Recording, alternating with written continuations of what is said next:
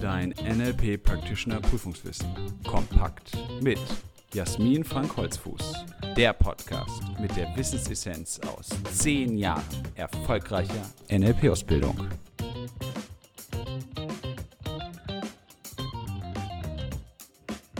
Herzlich willkommen zu einer weiteren Folge unseres NLP-Podcasts. Schön, dass du dabei bist. Heute geht es um Entspannung, um Ruhe, um zu dir selbst zu finden. Und wenn du jetzt atmest und hörst, kannst du vielleicht schon ein wenig entspannen, zu dir selbst finden und in dich hineinspüren. Mit jedem Wort, das du von mir hörst, kommst du etwas näher zum NLP und zu dessen Wirkung und ja, vielleicht merkst du schon, um was es geht. Es geht um das Milton-Modell der Sprache. Und weil auch das Milton-Modell der Sprache ähnlich wie das Metamodell eine ganz große Bedeutung im NLP hat, es ist sehr wichtig für verschiedene Formate, die wir durchführen. Es ist ja eine Grundlage der NLP-Fähigkeiten, unterteile ich auch das Milton-Modell in mehrere Folgen, in diesem Fall zwei. Und hier geht es erst einmal um die Grundlagen und in einer zweiten Folge geht es dann um die Anwendung des Milton-Modells. Und warum heißt das Milton-Modell überhaupt Milton-Modell der Sprache? Weil es nach Milton H. Erickson benannt ist. Er ist ein ganz bedeutender Hypnosetherapeut aus den USA gewesen und hat mit seiner Arbeit Hypnose als Therapieform ganz wesentlich geprägt und auch ganz wesentlichen Einfluss auf das NLP gehabt.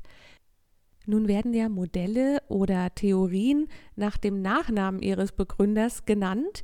So ist das normalerweise die Regel. Hier wurde der Vorname genommen. Warum ist das so? Weil es schon ein Ericsson-Modell gab. Das ist das Stufenmodell der psychosozialen Entwicklung.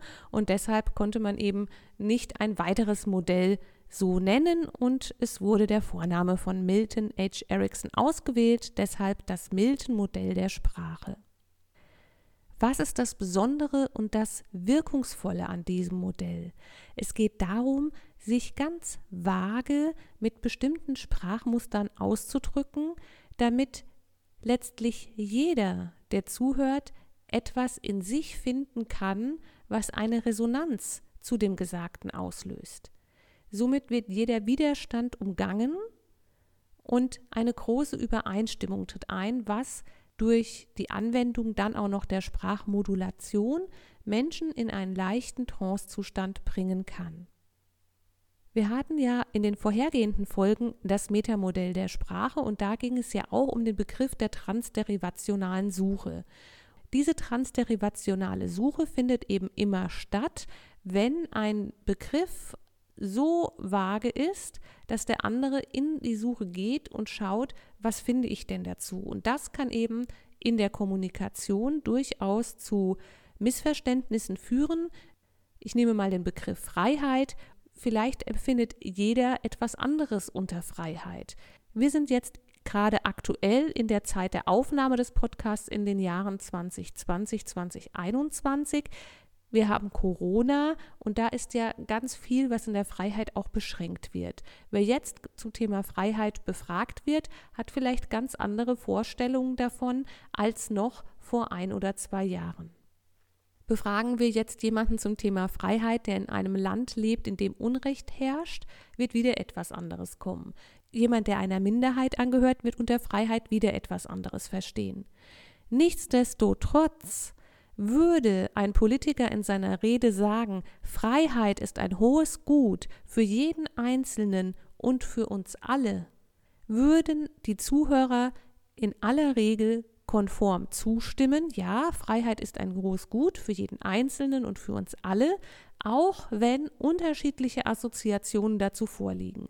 Und während das Metamodell der Sprache dazu dient, diese unterschiedlichen Assoziationen, Interpretationen zu klären, aufzudecken, hochzuholen, zu analysieren, um Missverständnisse zu vermeiden, sind sie im milden Modell der Sprache gewollt, damit der Mensch in Übereinstimmung geht, in Einklang geht mit dem Gesagten und sagt, stimmt, da stehe ich dahinter, das möchte ich auch.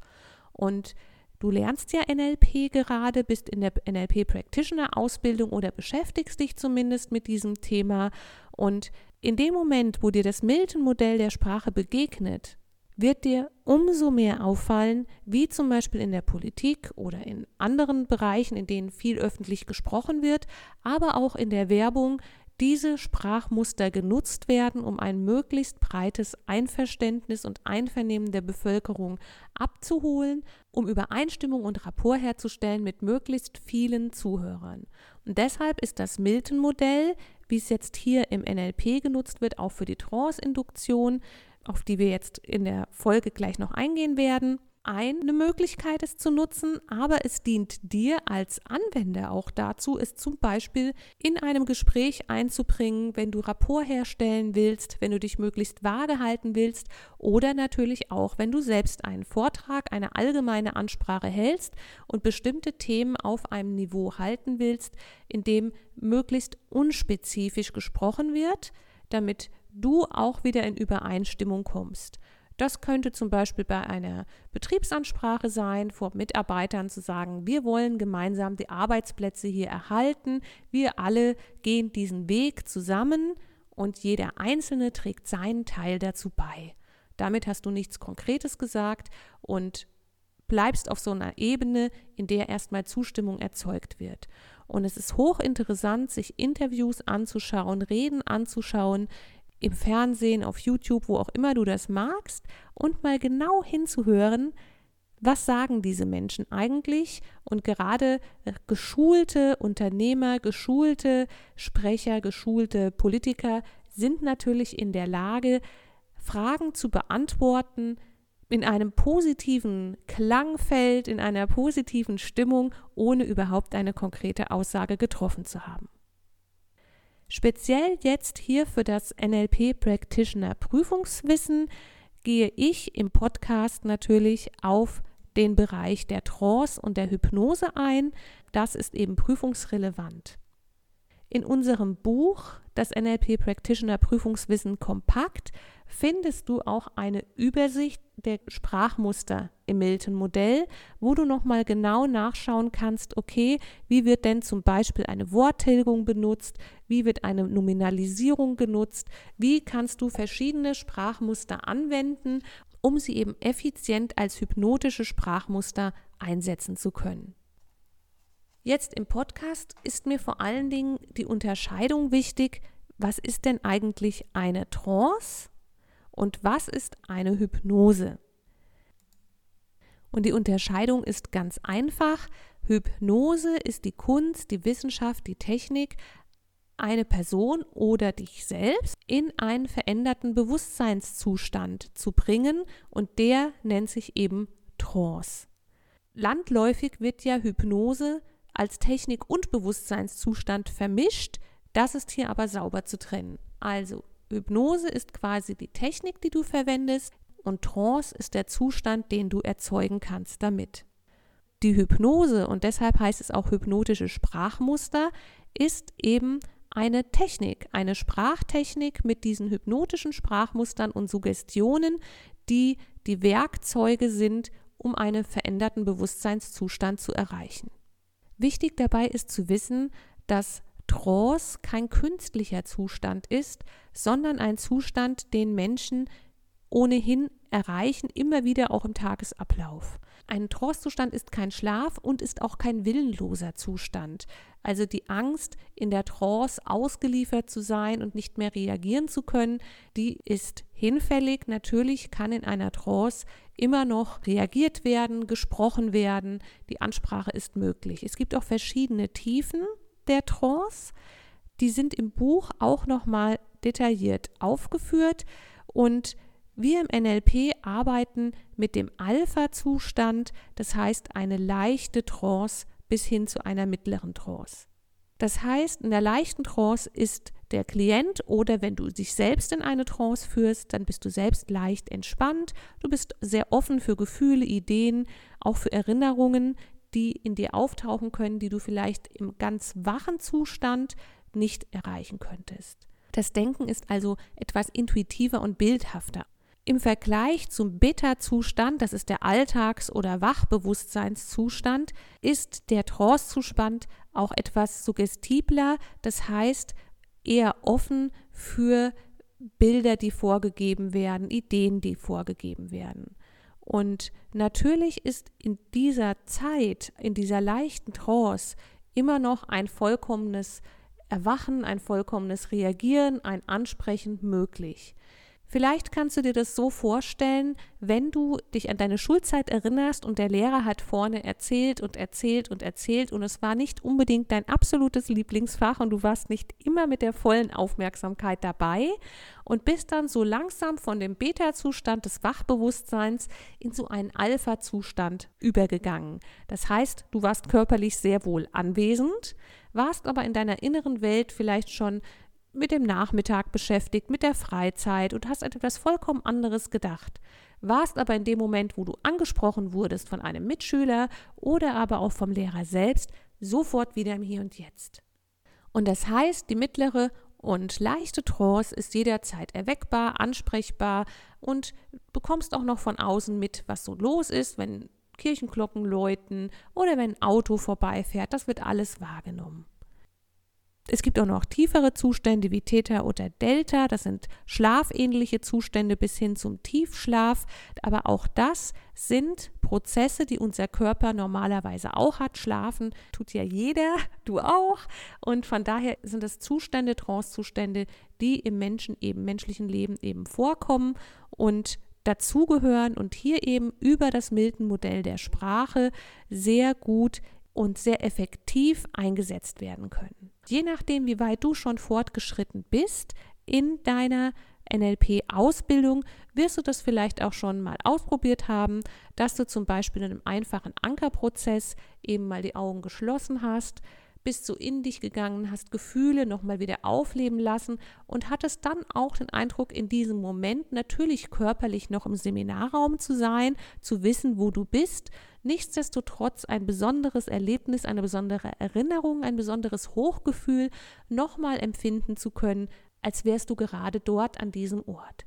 Und das sind Dinge, die passieren natürlich nicht nur im NLP-Seminar, die hast du sicherlich auch schon in vielen anderen Alltagssituationen auch schon erlebt, dass du in einer Erinnerung versunken warst, in einem Tagtraum versunken warst und so ein bisschen raus aus dem Hier und Jetzt. Das gleiche passiert auch, wenn du meditierst oder wenn du CDs hörst, Entspannungs-CDs. Immer geht es darum, einen anderen Zustand zu erreichen, den Alpha-Zustand in der Regel. So, zum Abschluss jetzt nochmal die Zusammenfassung dieser Folge. Es ging um das Milton-Modell der Sprache. Milton H. Erickson war ein ganz, ganz bekannter und wichtiger Hypnosetherapeut aus den USA, der natürlich als Modell für das NLP genutzt wurde. Seine Art der Sprache, die hypnotischen Sprachmuster, die er verwendet hat, sind besonders wirkungsvoll und werden bis heute eingesetzt im Bereich der Hypnose, aber eben auch in vielen anderen Bereichen, wenn es um eine möglichst vage Ausdrucksweise geht. Ich bin auf die Unterscheidung eingegangen, was ist Hypnose, nämlich Technik, die Vorgehensweise und was ist Trance? Trance ist der Zustand. Also durch die Vorgehensweise der Hypnose kannst du dich oder andere in einen veränderten Bewusstseinszustand, einen Trance-Zustand versetzen und wir nutzen im NLP ganz besonders den Alpha-Zustand, eine leichte Trance, die der Entspannung dient und dem besseren Zugang zu Erinnerungen, zu Bildern, zu Gefühlen. Damit haben wir jetzt erst einmal die Grundlagen des Milton-Modells der Sprache geklärt. Und in der nächsten Folge geht es dann darum, was machst du damit? Wie gehst du damit um? Wie kannst du es ganz konkret anwenden? Ich danke dir, dass du heute dabei warst bei dieser Folge. Freue mich, wenn du auch die nächste hörst und wünsche dir ganz viel Spaß beim Lernen und Leben mit NLP. Willst du noch mehr wissen?